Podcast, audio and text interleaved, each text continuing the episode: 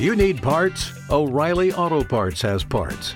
Need them fast? We've got fast. No matter what you need, we have thousands of professional parts people doing their part to make sure you have it. Product availability. Just one part that makes O'Reilly stand apart. The professional parts people. oh, oh, oh O'Reilly Auto Parts. Este podcast forma parte de Evox Originals. Disfruta de este avance.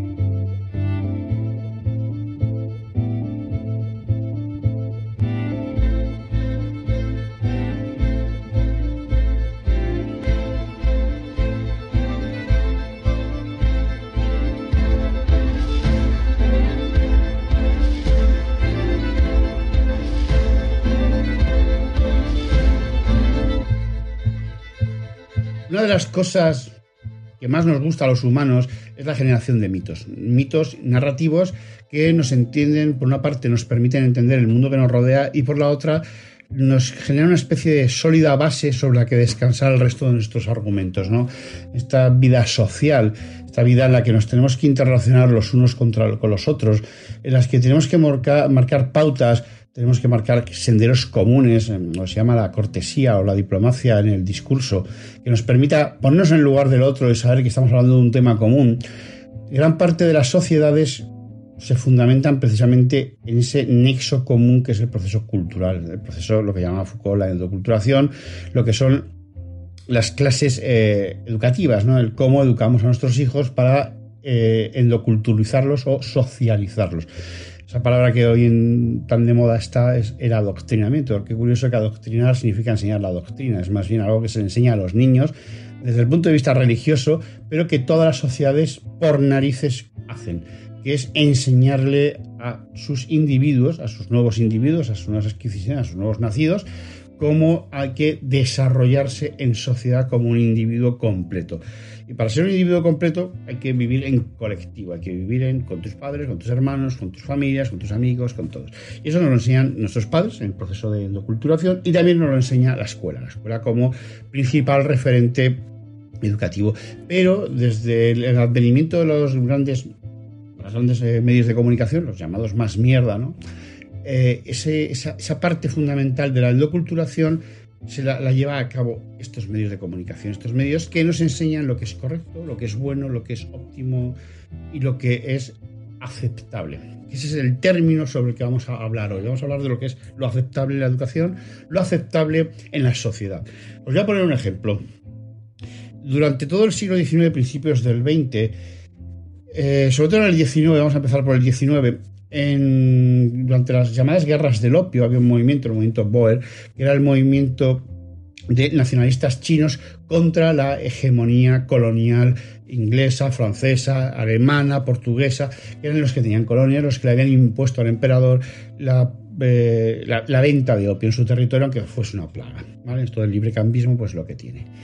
Estos Boer reivindicaban de una forma bastante consecuente, rechazaban el telégrafo, rechazaban eh, el ferrocarril y rechazaban todas aquellas medidas de la modernidad y reivindicaban un pasado glorioso eh, de, de, los imperios. El pasado glorioso del imperio era el pasado glorioso de... Eh, eso, gracias, el movimiento boxer, no el movimiento boxer, perdón. no pasa nada, cosas del directo. Pero sí, sí, me he equivocado, me he ido, me he ido a la otra punta del mundo. Bien, curiosamente, este movimiento reivindicaba eh, la dinastía imperial china, que había sido en gran parte responsable del atraso secular, si es que eso existe, de, China. Bien, ellos se consideraban fundamentalistas. El partido Whig, el partido del ala Whig de, inglesa, era un partido que hablaba del fundamentalismo y hablaba de volver a las tradiciones, de volver a esos territorios de los paraísos perdidos de Milton, en aquellos territorios que jamás existieron, que son idealizaciones, que de hecho los vuelve a hacer el franquismo, lo hace el fascismo, lo hacen los nazis. Eh, el fascismo, si lo sabéis, en Italia, gran parte de la arquitectura fascista italiana durante el periodo de Mussolini es una imitación burda paletos de la gran arquitectura eh, romana y los nazis vuelven a ese pasado, ¿no? Pasado falso que la genética se ha demostrado muchas veces de las razas germánicas. Pero todos esos procesos de vuelta al fundamentalismo, aunque ahora usemos la palabra fundamentalismo para hablar de estos, estas tribus retrógradas de cortacabezas y demás que les llaman, ¿no? que son los eh, árabes, los islamistas más radicales, hasta hace no muchos años el fundamentalismo era otra cosa completamente distinta. ¿no?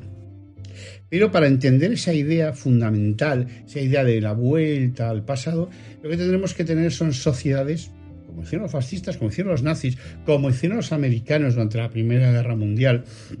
Podéis leer las historias del presidente Wilson una vez que decide ir a la guerra, como eh, acomete epopeyas tan absolutamente deplorables como encerrar a 1.200 sindicalistas de la United Workers, eh, International Union Workers, en mitad del desierto de Arizona, creo recordar, sin agua y sin comida en unos, eh, eh, trenes, en unos trenes sin ningún tipo de problema, como ciertos congresistas americanos durante la época de Wilson eh, se declararon en contra de la guerra y se les negó su escaño, su acta de, congresista. Pero para que todo eso funcione y todo ese tipo de atrocidades se lleven a cabo, Isidoro, una de las cosas fundamentales es que la población lo asuma como normal. O sea, que en las escuelas, que en los medios de comunicación, enseñen que eso es lo aceptable. Y ahí no hay espacio para la crítica, de ningún tipo. Lo aceptable es lo que mandáramos. Lo que no mandáramos no es aceptable bajo ningún punto de vista. Sí, bueno, eso es eh, lo que en teoría en nuestro mundo no está abolido con el criterio de Nuremberg, ¿no? que los propios norteamericanos establecieron junto con el resto de vencedores en la Segunda Guerra Mundial, ¿no? la idea de que a partir de ese momento el, uso inapropiado de la fuerza por parte del Estado era algo inimaginable, inhumano y debía de ser castigado con la horca, y que por lo tanto era ilegal, ¿no? y, se hizo ese precedente ¿no? de, colgar a los responsables ¿no? del, del derrotado y que curiosamente los propios norteamericanos pues abolieron ¿no? con, con motivo de este conflicto que tantas veces menciono ¿no? de, Vietnam. ¿no? Es, evidente que, el, criterio de que el poder ya no es peligroso es algo que, siempre ha estado presente ahí. ¿no? Es decir, nuestros tiempos modernos, nuestros tiempos contemporáneos, pues no son diferentes de los pasados. ¿no? El poder del presente, el poder de la hora, siempre se presenta como benigno. ¿no? Es decir, rara vez un poder se presenta a sí mismo como maligno. Es decir, lo, lo típico es que se presente como absolutamente benigno. De hecho, eh, bien sabemos ¿no? en Occidente que todas las guerras que ahora emprenden nuestros países para saquear a otros son siempre justificadas en base precisamente a los derechos humanos, ¿no? Eh, respetar los derechos fundamentales de esos pueblos atrasados que han de ser salvados a base de bombas. ¿no? Entonces, partiendo de esa base, está claro que siempre el poder presente, aunque sea una dictadura atroz, se presentará como el orden. Y como es el orden, tiene que ser bueno, porque si no fuese bueno, sería un desorden. Entonces, de esta manera, eh, hace falta una gran, digamos, una gran medida de, de, presión sobre la población. Y esa medida de presión, pues, tradicionalmente tendemos a verla como... ¿Te está gustando lo que escuchas? Este podcast forma parte de Evox Originals y puedes escucharlo completo y gratis desde la aplicación de Evox. Instálala desde tu store y suscríbete a él para no perderte ningún episodio.